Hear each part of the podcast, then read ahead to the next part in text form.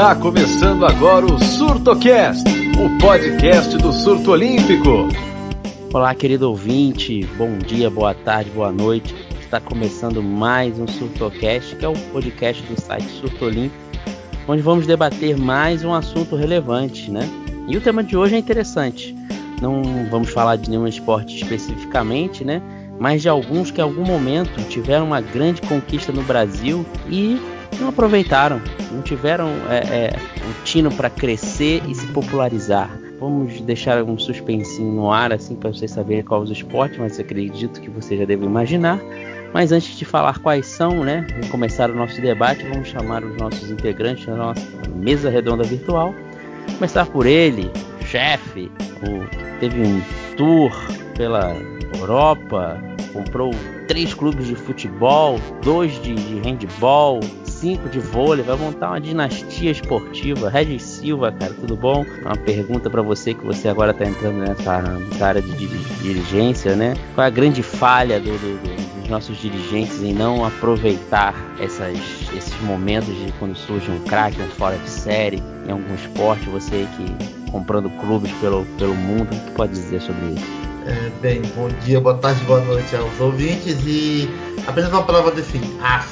Apenas nego essas, essas insinuações de que eu estou comprando clubes por aí, fazendo novas dinastias, enfim, isso é tudo intriga da oposição, mas é, é bom estar de volta, né? Europa, a gente foi divertido viajar, mas é bom voltar e contar com o cash, enfim. Pois é, cara, é complicado no Brasil aquela coisa. A gente sempre tem o hábito de não conseguir aproveitar quando vem fenômenos assim, uma geração muito boa, que conquistam títulos, resultados muito relevantes, pensar que ah, pronto, agora vai deixa rolar sozinho. Infelizmente não é assim, e por isso que a gente vê de vez em quando alguns esportes com resultados muito bons, e com o passar do tempo eles simplesmente somem e voltam à obscuridade. É, é, é ruim, mas devemos discutir isso no programa de hoje. É isso aí. Nosso outro integrante é nosso grande camarada Daniel Barbosa. Daniel Barbosa, tudo bom? Eu sou, sou destaque inicial aí. Qual é a grande falha aí de, de a gente não conseguir aproveitar uma geração vitoriosa em determinado esporte e fazer que ela tenha sucesso? O que será que os dirigentes estão errando? Olá, pessoal. Saudações. Então, acho que são diversos fatores, né? Mas assim, o que a gente, que a gente pode apontar nesse início né, são dois fatores que eu considero os principais. Um é que a gente fica sempre à mercê de um expoente, de um fenômeno. E eu acho que a gente não consegue aproveitar, os, os, as modalidades não conseguem aproveitar esses expoentes muito por falta de profissionais capacitados, profissionais competentes para administrar as modalidades, as confederações. E um segundo, que isso é um problema de praticamente todas as confederações são problemas administrativos que geram corrupções. A gente tem vários casos de várias confederações com problemas de corrupção, né? Presidente saindo, até indo parar na justiça. E isso acaba interferindo diretamente no, na modalidade, né? No, no crescimento da modalidade, das modalidades esportivas. Então, acho que são esses os dois fatores principais, claro que durante o podcast a gente vai elencar outros. Vamos começar no pique, né? Vamos comentar do primeiro esporte. O primeiro esporte que a gente viu, que motivou a fazer esse podcast, né? Foi o basquete. No último dia 12 de junho, a gente viu 25, é, comemorou 25 anos do, da conquista do basquete feminino, título mundial, geração de, de Paula, Hortência, Janete, sendo coroada como os melhores do mundo. E 25 anos depois, temos uma seleção feminina de basquete que não se classificou para o último mundial, dificilmente vai se classificar para os Jogos Olímpicos de Tóquio. Perdeu-se tudo, tudo que foi feito perdeu-se, né? porque vou elencar rapidinho aqui as conquistas do, do, do, basquete na década de 90. O basquete feminino no Brasil era uma das potências mundiais, foi campeão pan-americano em 91, ganhou o título mundial em 94, medalha de prata em 96, quarto lugar no mundial em 98, medalha de bronze em Sydney 2000. Só para pegar a geração de ouro, isso que a partir de 98, né, só tinha a Paula e a Janete, em 2000 só tinha a Janete. Então, para você é, é, é, ver o nível da seleção brasileira, conseguiu manter por praticamente 10 anos no topo. E depois começou a cair Aí a Janete parou em 2007 com a prata no, no Pan-Americano. Em 2008 ficou na primeira fase. Em 2012 também. 2016 também. E em 2016 teve o agravante de não ter tido nenhuma vitória. Mas é, vamos jogar aí para vocês aí o que, que vocês acham. Aliás, é bom acrescentar que nem no, no basquete feminino, não somente basquete masculino, também estava muito mal, ficou muito tempo fora dos Jogos Olímpicos. Tem uma seleção hoje em dia também razoável, não é tão pior que a feminina, porque o masculino ainda teve um pouquinho de, de tratamento, digamos assim. Então vou jogar para vocês essa aí do que, que os erros do basquete que eu vou até me abster um pouco, porque eu gosto muito de basquete, eu sei os culpados aí, né?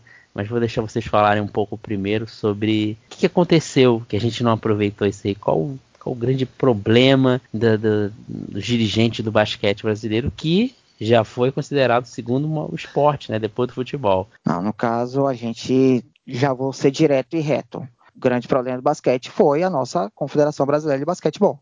Eles são os principais responsáveis por não aproveitar uma geração de ouro no basquete feminino. Você vê que depois que a, a, a Paula aposentou, né? Depois do Mundial de, de 2006, a Janete ainda, ainda levou nas costas a seleção, né? Mas ali naquela época a gente já percebia, lá atrás a gente já percebia que o basquete não caminhava bem. Acho muito por conta da, da administração da CBB. Administração corrupta que está tentando se reerguer agora, mas problemas de corrupção impediram investimentos, pediram profissionais capazes de desenvolver um trabalho, isso influenciando na base. A gente vê que ainda os resultados da base são muito aquém. Então, acho que eles são os principais responsáveis. Rapaz, Daniel é aquela que gabaritou, né? É culpa total e absoluta da Confederação Brasileira de Basquete, né? Foi muito ruim, foi péssima. Grego, praticamente destruíram o basquete. Tanto você questionar feminino, masculino, foram para um buraco sem tamanho. Tanto que, você vê, o Brasil quase que fora da Olimpíada, mesmo sendo país sede, que não tinha pago o convite para o Mundial de 2014, né, que o Brasil não, não, classificou na quadra, depois de uma campanha vergonhosa na Copa América, pesou de convite, não pagou o convite, chegou a ser suspenso, conseguiu liberação na última hora, é, depois de suspenso, normalmente tipo, não pagou, só depois, quando o Gui Peixoto assumiu, conseguiu fazer uns ajustes, que conseguiu ser readmitido totalmente e conseguir é, as, que as seleções brasileiras pudessem voltar a nível internacional a competir, né? Que o basquete basicamente quase foi destruído, quase foi exterminado, podemos dizer assim, do, no Brasil, né? Com essa administração horrível, desastrosa, corrupta, desviou dinheiro. O atual presidente também pegou nos, aos pedaços o, a confederação, que está tentando se reerguer agora, né? Obviamente que não vai ser da noite para o dia que você vai conseguir colocar uma terra em ruínas de pé de novo, vai levar um tempo, mas é melhor do que nada. Mesmo a perspectiva é de subir, né? Mas no momento está completamente, ainda está, digamos, juntando os caquinhos, tentando montar alguma coisa. Mas o culpa total absoluta da confederação e dirigentes corruptos. Basquete foi parar nesse buraco. O feminino mais com mais gravidade, mas o masculino também foi no bolo. É, e só complementando que a gente tá, a, falou até mais do basquete feminino, né? Mas até o Helly citou aí que o basquete masculino não tinha conseguido a vaga na quadra e lembrar que o basquete masculino ficou muito tempo fora da Olimpíada. O basquete masculino voltou em 2012, depois de muito tempo fora, que aí classificou na quadra 2016, era país sede, já estava automaticamente classificado. Mas o basquete masculino também penou bastante. Foi, né? 16, foi, 16, aí... foi 16 anos, a última vez foi Atlanta 96, na despedida do Oscar da seleção foi voltar só em 2012, quando conseguiu a vaga realmente no, na, na, Copa América, né, que era o pré-olímpico, muito também por causa dos jogadores da NBA, jogadores que atuam na Europa, né, o, o basquete masculino, ele, o, o, basquete masculino tem alguns bons jogadores que atuam lá fora. O feminino a gente conta nos dedos, então o feminino até é um problema muito mais grave. Mas o masculino ele ficou esse tempo aí, desde Atlanta até Londres. Aí voltou em Londres e jogou no Rio de Janeiro. É, e, e, vocês falaram bem, o masculino ainda teve um pouquinho de tratamento, né? Teve um campeonato brasileiro certa forma, forte, organizado pela CBB. Lembrando que o Grego assumiu em 1997, né? Ficou até 2008, que aí veio o senhor Carlos Nunes, né? Que ficou até 2016, se eu não me engano. Terra arrasada total. Carlos Nunes acho que ainda foi o pior de todos, que ele veio com um papo de renovação e praticamente acabou com o basquete brasileiro. É feminino então, porque por causa de poucas verbas, né? Porque estava desviando um monte, né? Ele só apoiou o basquete masculino, o feminino ficou às traças, né? Infelizmente, não teve um, um planejamento de base ou na verdade até teve, porque a base, se eu não me engano, em 2003 ou 2001, que tinha até a Érica, foi terceiro lugar no Mundial Sub-21. Então tinha uma base para continuar, só que essa base não foi aproveitada. Alguma coisa aconteceu que só a Érica saiu de lá que é a pivô até hoje na seleção principal. Então alguma coisa aconteceu de errado. Chega a ter o material, mas não está sendo aproveitado. Foi o que aconteceu. Aí tem, tem campeonatos brasileiros que agora tem a, LBF, mas ainda é um nível muito baixo. Tem alguns jogadores brasileiros que estão jogando na Europa, mas é terra totalmente arrasada. Esse novo presidente, o Guy Peixoto, realmente não sei se em um mandato ele vai conseguir resolver toda a situação, principalmente do feminino. O feminino eu aposto pelo menos uns cinco anos aí para começar a se reerguer. O masculino é. que tem a força do NBB ainda, o NBB ainda é um campeonato que se fortalece cada vez mais, tem uma liga de desenvolvimento, isso começa a refletir no, no, no, basquete, na seleção de basquete. Tem aquele menino, o Iago, tem o, o Didi, que pode ser draftado pela NBA, então, mas não é trabalho da CBB. Claro que a CBB, 2009, abandonou o Campeonato Brasileiro e os clubes se uniram e fizeram uma liga. É, inclusive o NBB foi muito tempo para clubes foi uma quebra de braço. Por muito tempo a CBB não queria largar o osso, não queria largar o controle do, dos campeonatos nacionais. E como você falou, os clubes se uniram, mas foi, foi uma quebra de braço. E a NBB começou em, no final do, dos anos 2000, né, 2008, foi fundada em 1 de agosto né, de 2008, e agora que está gerando os frutos. Né, é um problema, é um trabalho de longo prazo. O, o basquete feminino, para ter os frutos aí, que agora a, a LBF ainda está engatinhando, se a gente comparar com a NBB, está engatinhando ainda. Tem agora o novo técnico, é o Zé Neto, fez um ótimo trabalho no Flamengo, mas não é da noite para o dia que a gente vai conseguir re bons resultados, né? Então, inclusive, até para. Eu acho que até que pensando em Olimpíada, acho que o projeto não é para Tóquio 2020, e sim para Paris 2024. Acho que a, a, a, criação das ligas foi muito importante para o masculino, que o masculino ainda conseguiu se manter, voltou à Olimpíada, né? Tá disputando campeonatos mundiais, né? Vai disputar mais um agora na China, tá ali aos trancos e barrancos se mantendo, né? Não é um, um trabalho proveitoso, mas tá se mantendo. Esse negócio de campeonato de base, não adianta você ter bons resultados na base, não adianta as seleções terem bons resultados na base. Resultado na base te dá perspectivas. Mas se não houver uma transição correta, se não houver o trabalho correto, a gente acaba não aproveitando os bons talentos que surgiram nos campeonatos de base. Você me lembrou da Copa América Sub-16, que feminina, o time do basquete do Brasil ganhou dos Estados Unidos, uma coisa que não acontecia. É uma geração muito boa. A maioria dos jogadores que estão né, foram nesse campeonato foram jogar nos Estados Unidos, high school, entendeu? Agora elas estão entrando no primeiro ano de faculdade, né?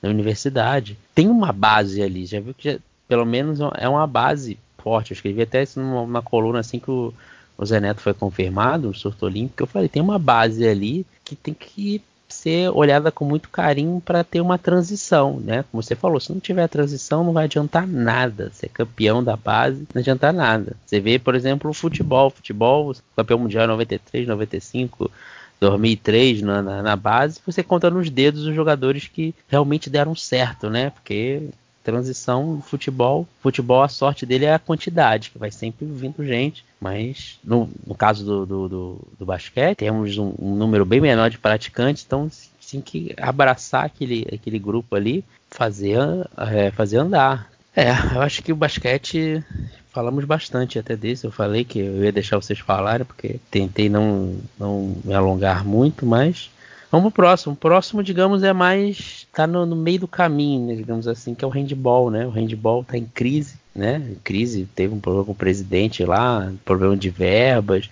mas há seis anos atrás o handball feminino foi campeão mundial. Você vê, hoje em dia, você a seleção feminina está com um técnico estrangeiro, mas fica a preocupação de como essa seleção vai ser mantida. Não tem verba, né?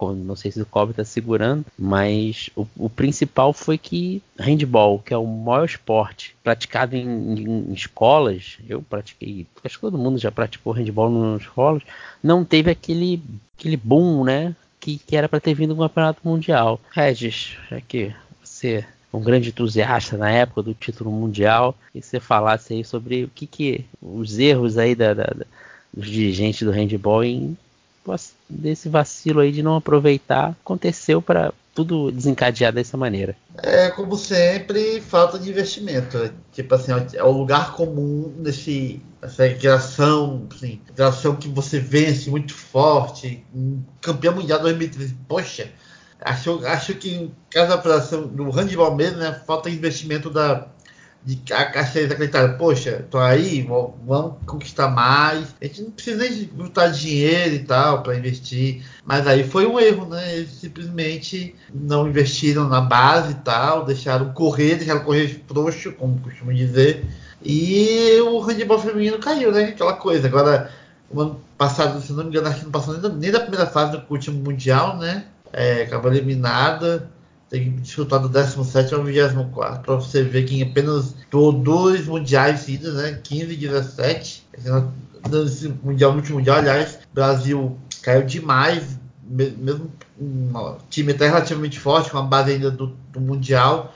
Acho que é mais falta de investimento mesmo, não tem muito o que explicar. Investiram na, na base para fortalecer e tal, e o handball caiu de rendimento e tá aí. Agora tem, tentando se. Ainda, há ainda mais forte na América do Sul e na, nas Américas, né, superando a Argentina, mas com a Europa já é o papel outro é mais difícil. Enfrentar a Holanda, Rússia, Noruega, França, que são muito fortes, Romênia, por exemplo, também. Falta de investimento, na minha opinião, puramente falta de investimento. É, então, é, é, o mesmo problema do, da Confederação de Basquete. Lembrando que as eleições da, da Confederação de Handball recentemente foram parar na justiça. Eu acho que essa seleção de handball de feminino, lembrando que em 2015 caiu nas oitavas, perdeu para a Romênia, após até se classificou em primeiro na primeira fase, e em 2017 não passou da fase de grupos. Né? Que o Brasil no handball feminino tá, se a gente for fazer uma comparação com o basquete, tá naquela fase quando a Janete estava tentando segurar a onda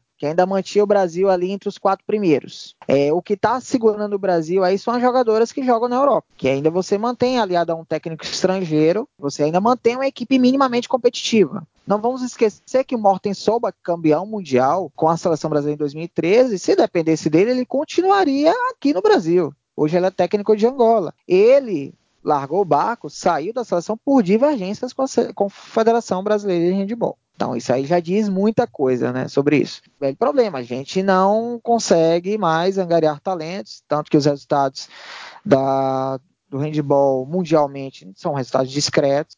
É preocupante. O, Bra é, o Brasil no handball está com aquele sinal amarelo, quase hum. fechando para o vermelho, porque quando as remanescentes do título mundial aposentarem, Duda, Ana Paula, Babi e companhia, aí é que vai ser tenebroso o nosso futuro. Mas tu acha que corre risco mesmo de, de virar um basquete feminino, um handball feminino?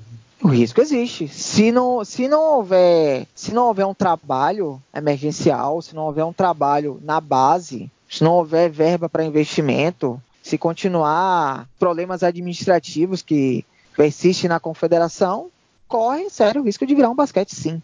Hum, é, a Red também tem essa, essa preocupação do, do handball virar um basquete feminino em, um, em a médio prazo, digamos assim? O handball feminino tá realmente tá perigando mesmo com a apresentadoria das, como o Daniel mencionou, né? Das, das, dos principais nomes da época do título mundial. Realmente o handball feminino tá caminho a ser apontando assim, ou faz alguma coisa ou vai ficar uma seleção de segundo nível, o buraco é logo ali. Se não tomar as precauções necessárias, vai despencar e vai ser feio. Que para tirar uma outra geração daquela da cartola, olha, vai ser preocupante. Mas acho que tá, ele tá, tem, tem razão sim. É, Porque assim, gente, só complementando, handball, basquete, outras modalidades de esportes coletivos, a gente não tem, como até o Marcos mencionou há pouco, não tem, não é como futebol que brota jogador, né? Desde criança é, você já tem uma bola no pé. Então brota hoje o futebol brasileiro não não é, não, ainda não, não tem mais os mesmos resultados que outrora, mas o futebol brasileiro ainda é o maior exportador de jogadores para o exterior. Mas basquete, handball, a gente não tem a mesma quantidade de praticantes como tem no futebol. Então, a gente não tem o mesmo material humano. Então, esse, isso exige ainda mais trabalho das confederações nesse sentido. Para a gente ter, senão a gente vai depender de gerações e expoentes. Uma geração que vai brotar aqui, daqui a 20, 30 anos brotam ali, ele vai ficar de caju em caju. É, é. O, o, que me incomoda mais no handball é, é, é, o fato dele ser tão praticado nas escolas e a gente não ter nenhuma liga razoável, né, cara? É um esporte coletivo que a gente não tem praticamente. É, tem a liga nacional de handball, mas é fraca, né, cara? Com todo é respeito, é tem jogador ainda que vai pra seleção, mas é fraca. Dá pra, pra gente fazer, sabe, uma liga razoável, mas depende dos dirigentes. E deu sorte de a gente ter esses jogadores para a Europa. O masculino agora está despontando, uma geração nova, né? O antigo técnico estrangeiro do Brasil era, agora me falha o nome, acho que era era o Jordi Ribeira, né? Ribeira, não lembro. Jordi Ribeira. É, é Jordi Ribeira, Ribeira, é. É. De Ribeira ele falou que essa, essa geração ia, ia, explodir depois de 2016, né? Que tem o Raniel, o Zé Toledo, tem todos os, os jogadores que já estão na Europa também, né? E são novos, né? Então Vamos ver o que, que, vai acontecer. Quando teve grana investimento no masculino, que estava em defasagem em relação ao feminino, foi investido. Agora não vai, pelo visto, não, não tem grana para fazer que o feminino não perca a relevância. Tomara que surjam, que aquela conquista faça reverberar em outros jogadores que tenham, vão, tenham começado naquela época para melhorar. Vamos falar do nosso último então. Nosso último esporte é o tênis, né? O tênis tivemos a, a, a explosão do, do Gustavo Kirten em 97, ganhou Roland Garros, foi tricampeão de Roland Garros, foi número um do mundo. Cara, a gente teve ele, teve o Meligeni, que também um grande tenista, não, não foi um top 10, mas já tem um. Ele foi top 20, né? Chegou a ser top 20, se não me engano. Top 30. top 30. Top 30, é. O, ele, o Emergente chegou a ser top 30, era algo que a gente também raramente tinha, né? Campeão pan-americano 2003 e chegou à semifinal de Roland Garros em 99. É, foi em 99 que ele chegou ao seu melhor ranking né, na carreira. É, a final de Santo Domingo foi contra o chileno Marcelo Rios. Então, número 1. Um. É. Não, nessa época ele já não era mais número 1. Ah, um, mas é verdade. Mas já tinha é, acontecido é, que já tinha ele... chegado número 1. Um. É, ele foi número 1 em 98. Foi número 1 em 98, Marcelo Rios. É verdade. Grande, é, foi, a gente teve uma geração, bom, um tenista fora de série, um tenista muito bom, né? Depois que o Bergeni ainda parou em 2003, parou cedo até, né? O Guga pelas contusões também, aí a gente começou a cair, né? Teve um, um sopro de esperança, né, com o Tomás Belucci, ele chegou também a ser top 30, né? Aquele Fez sopro, um né? É, fez. Ah, Belucci. Belucci não, não vamos falar de Deus, Deus Belucci do, do da, da, Copa Davis. Pô, a Copa Davis ele, ele era um oh, leão. O Belucci fez semifinal. Na época era Masters 1000 de Hamburgo. Eu lembro hum. das semifinais. Uma semifinal foi Belucci Djokovic e a outra foi o Fedal um momento épico. O auge da carreira dele. Você... O auge da carreira dele. Eu, eu, lembro dele na, na, Copa Davis, nossa, ele era um leão. Tinha umas partidas que tu falava assim: caraca, joga muito. Ele fazia umas jogadas inacreditáveis, mas infelizmente hoje em dia não temos um, um, tenista nem entre os 50 melhores, nem entre os 100, né, digamos assim. É, é, então, o Belucci ele foi número 21 do mundo em 2010. Foi justamente na, no ano que ele chegou na semifinal do Masters 1000, né, de Hamburgo. Bom, então hoje a gente só tem um tenista próximo ali do top 100, que é o Thiago Monteiro, que muita gente até achava que ele fosse ter uma carreira consistente. Não foi o que aconteceu. Ele é o número 104. Temos uma, uma esperança que é o Thiago Wilde, que foi campeão júnior, né, juvenil, em, no US Open ano passado. Mas é aquilo. Não é é um sopro de esperança, mas vai ser aquela mesma coisa. Porque eu acho o seguinte: o tênis, a gente percebe quando o trabalho é bom quando brotam vários tenistas, vários tenistas. A gente, e aí é revoltante saber, por exemplo, que os nossos vizinhos, os hermanos argentinos, só em Buenos Aires tem mais quadras públicas do que no Brasil inteiro. E se a gente pegar a Argentina, o Guga foi tricampeão de Roland Garros, certo? 97, 2000, 2001, se não me engano. Em 2004 tivemos uma final argentina em Roland Garros. Gaston Gaudio e Guilherme Coria. O Gaudio levou a melhor na época. E a Argentina sempre tem tenistas entre o top 100 e mais de um. Se a gente for pegar hoje, a Argentina, muita gente só sabe, quem acompanha tênis assim de forma esporádica, lembra só do Del Potro. Mas hoje a gente tem seis argentinos no top 100. Del Potro é número 12, Diego Schwartzman, número 23, Guido Pella, número 24, Leonardo Maia, número 48, Juan Inácio Londeiro, que fez um bom torneio de Roland Garros, 59, Federico Delboni, 75. Fora os outros que estão no top 200. Então você tem seis argentinos no top 100. A gente mal consegue colocar um no top 100. E se a gente, se eu for mais radical, tem um tenista boliviano no top 100 hoje. E não temos um brasileiro. Eu lembro que teve boicote, né, na, no, ali no final dos anos 90 e nos anos 2000, teve boicote, que os principais tenistas não jogaram a Copa Davis, o Brasil chegou a cair até na terceira divisão, justamente com problemas administrativos, a gente volta a ter mais uma confederação com problemas administrativos, sai presidente, entra presidente, a coisa não anda. No caso do tênis, o tênis é um caso diferente até do basquete do handball, porque o tênis é um esporte individual. Claro que, e, só que aí você fazendo um trabalho bom, vai surgir vários, vários tenistas. E a gente não vê, e eu não vejo perspectiva a curto prazo de termos dois, três, quatro tenistas brasileiros no top 100, tanto no masculino e muito menos no feminino. Eu acho interessante que até na, na, no juvenil você vê muitos tenistas brasileiros lá no, no top 100, né? Mas eu acho que é parece ser um problema de transição, né? Não sei, Regis, o que, que, você acha? Assim, falta ter um apoio, talvez, da confederação dirigente para na hora da transição dos atletas do juvenil para profissional, para eles não se perderem por aí, não ficarem só disputando challenge da vida? Cara, falta, falta sem apoio, porque que já vi, eu já li muito é, tenista jovem reclamando que é difícil você fazer é, aqui na América do Sul jogar muito em torneios que o pessoal joga mais na América do Norte então na Europa que tem mais torneios tem mais digamos eles podem pegar mais marra nesse torneio que até tem tenistas mais ranqueados a América do Sul não tem tanto assim. Aí reclamam muito da falta de apoio financeiro que é não é barato. Os prêmios assim, de challenge né, não é essas maravilhas todas. Não é muito assim. É difícil você querer fazer evoluir o tênis aqui, por exemplo, sem dinheiro, sem apoio aos mais jovens que em um certo período do tempo vão desistir. Tem o caso do Orlando Luiz, né? Que foi muito bem nos Jogos da Juventude em 2014, mas cinco anos se passaram até agora ainda tá meio no desabrochou. Que ela faz um torneio decente mais challenge, mais torneio assim, mais ATP mesmo, mais pra cima, não, não rola, não, não, não desabrocha. Aí tem que ter mais apoio. Sem apoio não adianta. Muitos que vêm da base do, do juvenis, aí quando chegam adulto, alguns chegam até a desistir mesmo, e outros não desabrocham, não vão pra frente. Por isso tênis do Brasil fica encalhado ali perto do top 100, mas não vai no desabrocha com. Já teve dois, três, mas hoje em dia não tem nenhum no top 100. O Thiago Monteiro está mais perto. É complicado.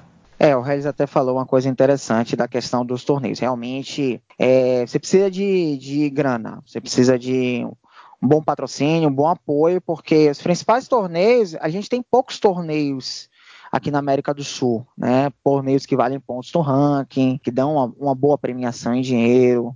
É, gente, tem poucos comparado, claro, à, à, Europa, à América do Norte. Então, tanto é que quando os tenistas vão fazer, eles vão fazer uma gira na Europa. Eles vão fazer, jogam quatro, cinco, seis torneios, já ficam por lá para somar pontos e conseguir uma grana para se manter nos próximos nos torneios seguintes, né? Nas semanas seguintes. Então é, é, realmente é um problema essa questão do de falta de apoio, de falta de patrocínio para você se manter no circuito, porque realmente muitos tenistas que vão bem no juvenil acabam não conseguindo desabrochar no profissional justamente por essa questão, né? Então a gente vê ó, esses argentinos que eu citei, a gente tem dois chilenos também no top 100, temos o Christian Garim e temos o Nicolas Jarry. E temos o boliviano que fez até um bom torneio de Roland Garros um boliviano que é, hoje ele é número vou até olhar, tô até olhando aqui o ranking da ATP, ele é número 94, o Hugo Delian. E ele tem 26 anos. Eu acho que o, o, grande problema é esse mesmo, porque o tênis é um esporte caro, você precisa viajar, você precisa ter um bom equipamento, você precisa ter toda uma estrutura para poder funcionar em quadra, né? Porque tênis é um xadrez mental e físico muito forte. Então eu acho que isso que está afetando os nossos jogadores na transição, né? E a, o tênis teve a sorte, né? Porque vamos ser sinceros, a sorte do tanto como o handball e o basquete, como citamos, ter surgido um fora de série, né? No, no basquete, no handball foram dois ou três jogadores fora de série. Mas no caso dele, foi um fora de série que foi Gustavo Kirten, né? Vou ser sincero para vocês, não sei de vocês, mas antes de Gustavo Kirten, meu interesse por tênis era muito pouco, praticamente. Minhas lembranças talvez sejam de, de ver alguma Copa Davis na, na Rede Manchete mas nada sem muito interesse. Depois que ele surgiu, que eu passei a me interessar muito mais por tênis. Isso, pelo menos na época, não foi aproveitado, né? Embora surgiram depois, acho que teve o Flávio Sareto, Marcos Daniel, teve outros que conseguiram fazer alguma coisa, mas também não suficiente para chegar, pelo menos, em um ranking tão bom quanto do, do nem do Meligene, né? Do Meligene e do Guga. Então. É, você falou da até memória é uma memória afetiva. Eu também, uhum. também, meu primeiro contato com o tênis, né, como uhum. telespectador, foi justamente na TV Manchete. Que a TV Manchete passava os jogos da Copa Davis, né, do Brasil, né, que foi aí que eu conheci Luiz Mata, Luiz Mata, Jaime Sims, né, é, entre verdade. outros.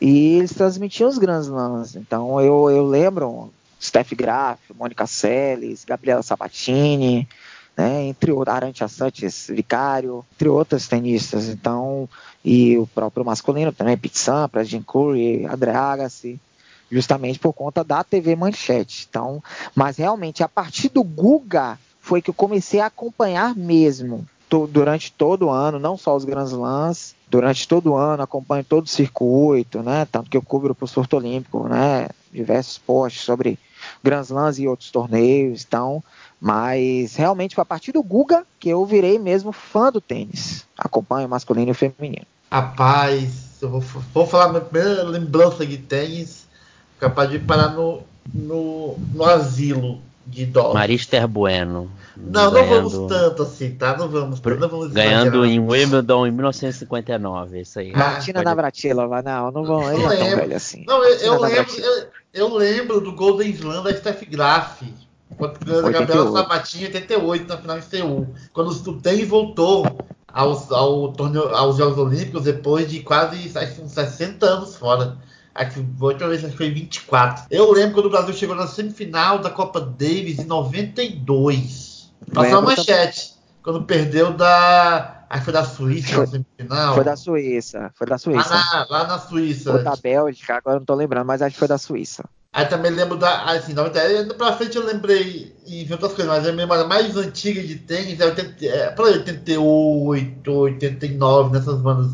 Pois é, idade entrega. Tu é velho, hein, cara? Só, e, só, e só complementando, Steph Graf ganhou o Golden Slam legítimo. Mesmo ano. Porque tem gente que ganhou, é. O Golden Slam legítimo é você ganhar os quatro Grand Slams e a, e a Olimpíada no mesmo ano. Exatamente. Porque tem gente que ganhou os quatro Grand Slams e a Olimpíada depois. O Golden Slam legítimo só Steph Graf conseguiu. Lembrança de 88, cantada gráfica contra o Sabatini, saudades do.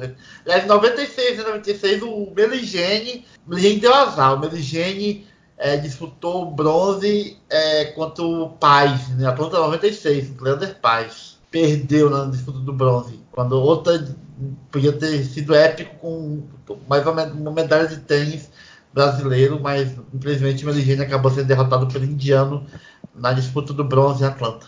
É, teve, eu lembro até que teve um, uma hora que ele ia sacar, que até teve um brasileiro que gritou, ele vai errar, eu lembro disso. Cara, e ele errou. que é, filha da. O famoso da momento, aquele meme da internet, antes de dar merda. É. Que filha é, e da realmente mãe, foi 92. Né, é, e só a Copa Davis foi 92. O Brasil perdeu hum. da Suíça na semifinal, 92. Que os Estados Unidos ganharam da Suíça na final. Então foi. Sim, sim, foi 92. chegou Marlon. 92. Foi Mas 92, 99, 90, não, 99. Ele pegou a semifinal contra a Austrália, não? É, 99 foi não. de novo. Foi contra o Foi. Guga 99 foi 2000. de novo, né? Foi, Foi isso mesmo, Austrália, fala- 99. perdeu pra Leighton Hewitt e companhia. Tem Patrick. Rafter também. Nossa, Era o Guga Meligeni, o On- o Won Sims ainda fazia é, jogava, então ele fazia dupla com o Guga, né? E não lembro Aham. quem era o reserva. Ah, o André Sá, o André Sá era o reserva. É, o lembro Brasil e dessa. Austrália, lá na Austrália. Aí jogou na É, grama. é- 2000. Pra você ver, era um Foi 2000. quarteto bom. Eu Foi falei 2000, né? É, Foi 2000, foi é. 2000. Olhando aqui, o Brasil é, perdeu da tá, Austrália. Foi 5 a 0 foi na quadra de grama, inclusive. É. Aí realmente. Botaram na grama porque É, covarde, voltar. pra ferrar todo mundo, né? Foram malandros eles. Que Mas essa um era a quarteto graça da bom. Copa Davis. Essa era a graça da Copa Davis. Tinha torcida e você você fazia muito bem o seu mano de quatro, porque você escolhia a superfície, que você era bom e que você achava que seu adversário não era tão bom. Mas agora Mataram fizeram a a Copa. Piquet, fizeram a Copa Piquet, É, estragaram com tudo isso. mataram a Copa É, obrigado, Copa Piquet agora. Palmas pra Obrigado, você. Piquet. Você, é uma- você como Ah. jogador de futebol já é superestimadíssimo. Ainda estraga a competição dos outros por causa do dinheiro. Mas tudo bem. A única, a, única coisa, a única coisa que o Piquet. Acho que. Não, o Piquet não fez certo, porque o erro. Eu não sei como a Shakira casou com ele, não sei o que ela viu nele. É, pois é. Porque O até a carreira da Shakira. Até a carreira da. Shakira não é mais a mesma. É, é. Verdade, verdade. Verdade, é, é. Desde o Waka Waka ela não fez nada que. que Não, né? na verdade, na verdade, Shakira, pra mim, era Eita. Shakira raiz. Ah, Shakira estou raiz. aqui, estou Ela aqui, pop rock, é. estou Essa aqui. Shakira pop enlatada americana eu não curto muito, não. Onde está o coração, caramba. É muito isso aí mesmo. O primeiro CD, eu tenho o. CD original dele. Estou que falando. Saudade. Shakira. Tocava É, muito Saudade mas da Shakira. Raiz. Tinha Ah, cabelo eu preto, do- do- do- lambido. do- É. O Waka É Waka, muito o Waka Waka era legal. Não, a Coloca já Ah, tava. legal, ah, legal. Waka Waka, Legal. Eu prefiro o- os é. sucessos mais antigos. Eu sou mais tradicionalista. Não, mas a melhor música da Copa é o Waka The Waka. Voice Ah, aqui É o Waka Waka. Waka Waka? Na Copa Não, do a melhor Mundo? música da Copa é o Waka Waka. É. É, De Copa do Mundo. é, Copa do Mundo. É, É. Eu acho que o Waka Waka realmente é. Foi demais. Olha, foi a única música que tocou em todos os, os jogos da Copa do Mundo que eu não enjoei. É, Waka Exatamente. Waka, yeah, yeah, Waka. Tenho, nos, tenho na minha playlist também. Meu, tenho na minha Qual? playlist o Waka Waka e Momento- outras da Shakira também. Mas Ah, especialmente a Shakira raiz. A melhor, do- a melhor, a Momento- melhor música da Momento Shakira The, The Voice. é o Eu gosto de Estou Aqui, a versão original e o remix de Donde Está Seu Coração. As duas top Tem, tem as Descalços também, que é um pop rock maneiro. Tem Antologia. É, eu acho mais ou menos. Rata, tem Boelber. O CD, o primeiro CD dela, Pies Descalços, é todo bom. Cega, É todo. Cega Surdo Mudo é muito bom. Mas aí já é o, já é o segundo CD. É, esse é o CD, eu Já é o gosto segundo muito. Ok, isso aqui virou programa musical. Enfim, É, voltamos. Estamos né? aqui na MTV, cara. Estamos falando agora do Saudades, clipe MTV, da saudades Shakira. MTV Raiz também. Saudades MTV Raiz também, porque essa MTV enlatada eu não curto, não. Chama o. Piores Programas do Mundo com o Mion. É. É. Mas enfim, o podcast é sobre lá, né? É surtocast, É, né? a gente- Não é, não é, É, é, não é surto music, não, fez uma, né? uma digressão bem, bem grande. Vou, vou, vou deixar que eu vou deixar essa digressão aí, porque foi engraçado. Pois é, depois desse grande momento musical sobre discutindo a discografia de Shakira, vamos para as considerações finais, porque chegou ao fim, né? Depois do, do- do- surto música, vamos para terminar com o surto olímpico. Regis Silva, né? Seu, deu seu tchau. E vou perguntar para você aí, podemos dizer que uma pergunta, uma pergunta quase afirmação, né? Você dá sua despedida e dizer que o vôlei foi o- a exceção do, do esporte brasileiro que aproveitou o momento e deu certo. Pois é, o vôlei é aquela coisa. Também teve problemas com os diretores, né? De graça, etc e tal, também teve problemas, mas o vôlei passou meio que a tangente, né? Tem campeonatos olímpicos, teve o bifeminino de 2008, 2012, teve o, o terceiro campeonato masculino também de 2016, títulos mundiais, enfim. O vôlei meio que passou a tangente, só que a base do feminino do vôlei brasileiro também não tem essas coisas não. É, nesse programa a base realmente não está vindo forte, mas aí fica para outro programa discutir se a base do Brasil no vôlei realmente pode dar conta da tradição e história do esporte no Brasil. E é isso mesmo, valeu galera, até a próxima. Daniel também, seu destaque final. E aquela per- mesma perguntinha, né? Podemos dizer que o vôlei é a exceção, a regra do, dos nossos dirigentes aí não aproveitar? Sim, o vôlei é exceção à regra. Ficou muito tempo. Talvez hoje o vôlei não, o, tanto masculino como feminino, não tenham mais aquele brilhantismo, mas ainda eles ainda conseguem, tanto masculino quanto feminino, conseguem ainda ficar entre os primeiros colocados. Então, o masculino, desde que foi campeão em Barcelona, ainda conquistou outros dois títulos olímpicos, foi tricampeão mundial, feminino depois foi bicampeão olímpico, ainda não conquistou o título mundial, mas está sempre ali, perto, né? Tem títulos de Grand Prix, de agora Liga das Nações, né? Liga Mundial. Talvez não hoje não tenha aquele não tem aquele brilhantismo, mas estão sempre ali entre os primeiros colocados. O trabalho foi tão bem feito que o vôlei hoje é o segundo esporte mais popular, passou o basquete. É uma coisa até que a gente não mencionou, vale mencionar que já que a gente citou o vôlei. Mas como o Reis falou, tem uma luzinha aí de alerta já se acendendo, já que o trabalho na base, né, os resultados na base já não são tão bons. Tanto até que José Roberto Guimarães deu uma declaração nesse sentido, né, preocupado com isso, mas de 92 para cá são o quê?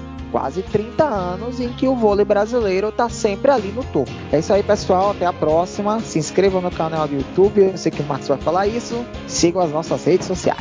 É isso aí. Também voto com os relatores aí. O vôlei foi o esporte que deu certo né, pelo menos depois do ouro de Barcelona, né, tá aí há mais de 25 anos, quase 30 anos entre os melhores do mundo. E isso aí, acabou Surtocast. Façam o que o Daniel pediu. Se você está ouvindo pelo YouTube, se inscreva no canal, dá uma curtida, dá o seu feedback aí, que a gente sempre está tentando melhorar o, nosso podcast para ficar ó, nos trinques para você. Qualquer notícia, site www.surtolimpo.com.br, lá vocês acompanham tudo que está acontecendo, torneios, notícias, entrevistas. Fiquem ligados lá e agradecer a todos por terem ouvido aí na, na, nas outras plataformas, né? Porque senão o pessoal do, do, do Spotify, do iTunes vai ficar triste. Um abraço para vocês e obrigado por vocês terem ouvido. Até a próxima, nosso próximo Surtocast aí. Fique ligado. Valeu!